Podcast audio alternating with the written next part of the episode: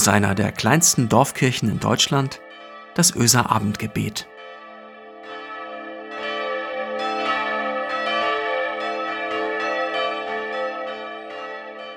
Einen schönen guten Abend, herzlich willkommen zum Öser Abendgebet. Heute ist Dienstag, der 20. April.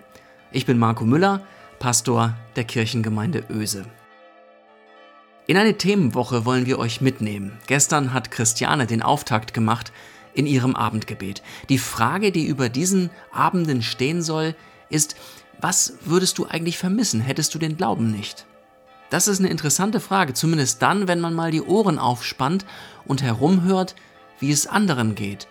Manchmal, wie es anderen eben auch geht. Und übrigens interessant ist die Frage auch, wenn man sie sich selber stellt.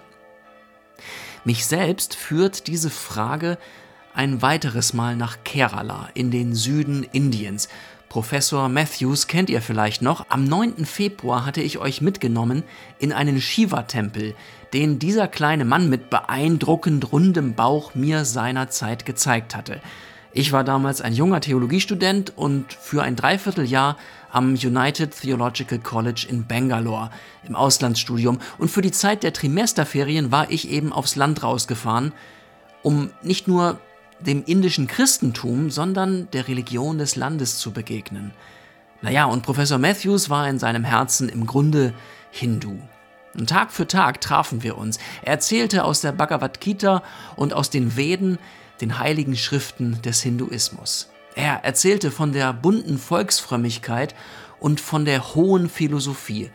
Ich glaube nicht, dass ich wirklich alles verstanden habe, aber ich erinnere mich, wie wir an einem Vormittag auf der Veranda seines wunderschönen, traditionellen keralesischen Hauses saßen und er begann mir von Shankara zu erzählen.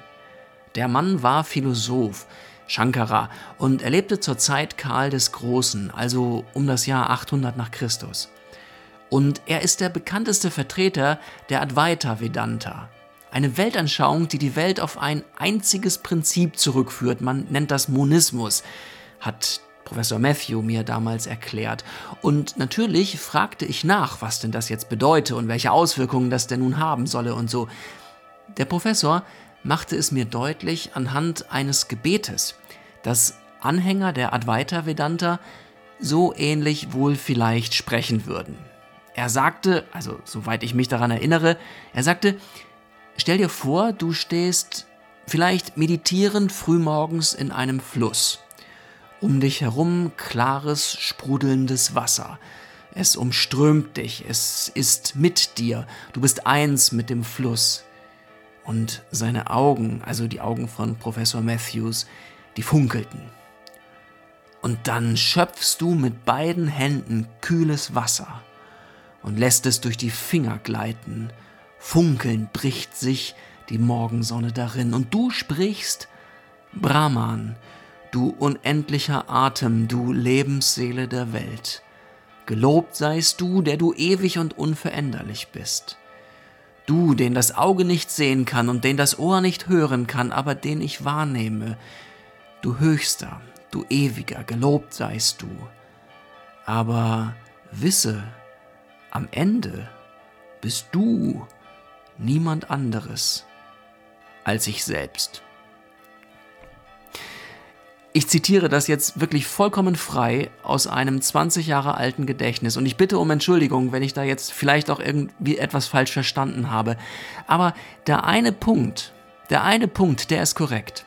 Ich habe damals gelernt, was der Unterschied zwischen diesem Monismus ist, dieser Idee des einen Prinzips und der Idee, dass es einen Dualismus gibt, ein echtes Gegenüber, das eben nicht ich selbst bin.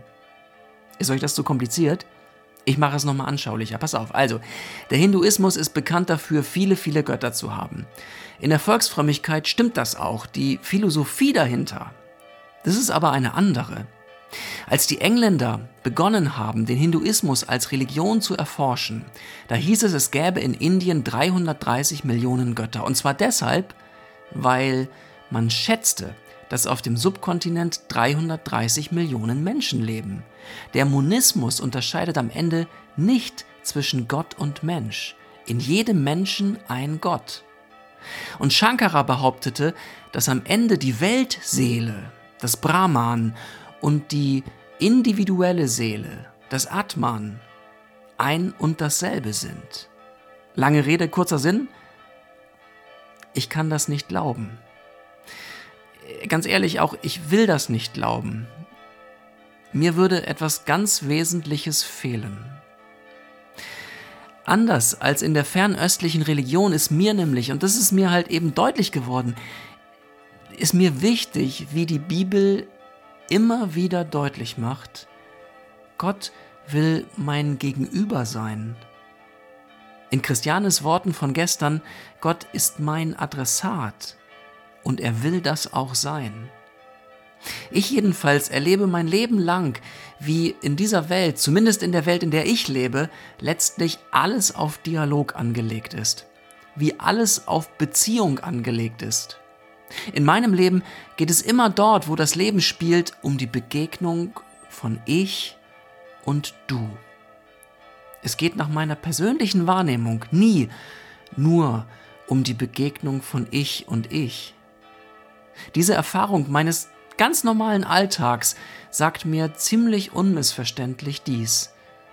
Nimm dich nicht allein zu wichtig. Suche dir das Gegenüber, trete in Beziehung, wenn du vorankommen willst. Meine Welt ist eine Welt, in der Beziehungen die entscheidende Rolle spielen. Kein Wunder also, dass mir etwas fehlen würde, hätte ich nicht den Glauben an einen Vater im Himmel, der nichts anderes will als Beziehung zu seinen Kindern und der etwas anderes ist als ich selbst. Das ist dann Dualismus, die Idee von zwei Polen.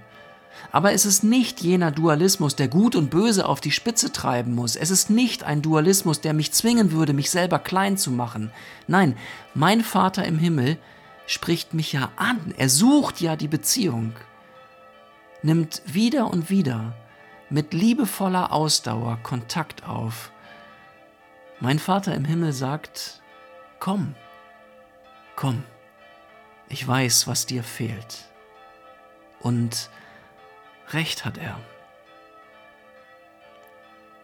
Lasst uns beten, miteinander und füreinander. Mein Vater im Himmel, ich staune mit ganzem Herzen, mit all meinem Gemüt. Meine Seele staunt, dass du wirklich mich meinen könntest. Du ewige, du Kraft der Welt, du Schöpfer, der die Melodien der Vögel und der die Weite des Alls geschaffen hat. Wenn ich sehe die Himmel deiner Fingerwerk, den Mond und die Sterne, die du bereitet hast, was ist der Mensch, dass du seiner gedenkst? Und des Menschen Kind, dass du dich seiner annimmst? Du hast ihn wenig niedriger gemacht als Gott. Mit Ehre und Herrlichkeit hast du ihn gekrönt. Ich staune, Herr, wie du eine Spur deiner Ewigkeit in meinem Herz gelassen hast, wie du Sehnsucht in mir entfachst nach dir nach deinem Zuhause, nach einem Zuhause unter deinem Dach, nach etwas anderes als dem, was ich bin und kann. Ich danke dir, mein Gott. Danke für jeden, der mir begegnet. Jeder, die mich begeistert. Für jeden, der mich voranbringt. Für jede, die mich sieht und hört und die für mich zum Du wird. Lass mich nie allein in meinem Ich. Begegne mir und ich finde Frieden. Amen. Es segne euch Gott, der Allmächtige und Barmherzige, der jeden Morgen seine Sonne aufgehen lässt über dieser Welt, der uns frei macht von Sorge und Angst weil er für uns sorgt und unseren Raum weit macht, der uns belebt mit Licht und Wärme und seiner Liebe. Amen. Vielleicht habt ihr Lust, eure Gedanken uns zu schicken, uns zu erzählen davon. Was würdest du vermissen, hättest du den Glauben nicht? Wenn ihr wollt, schreibt es per WhatsApp, schreibt es per E-Mail an christiane.schuld.evlka.de. Wir würden uns, wenn ihr uns das erlaubt, gestatten, das ein oder andere davon hier oder da in unseren Abendgebeten zu zitieren. Tschüss.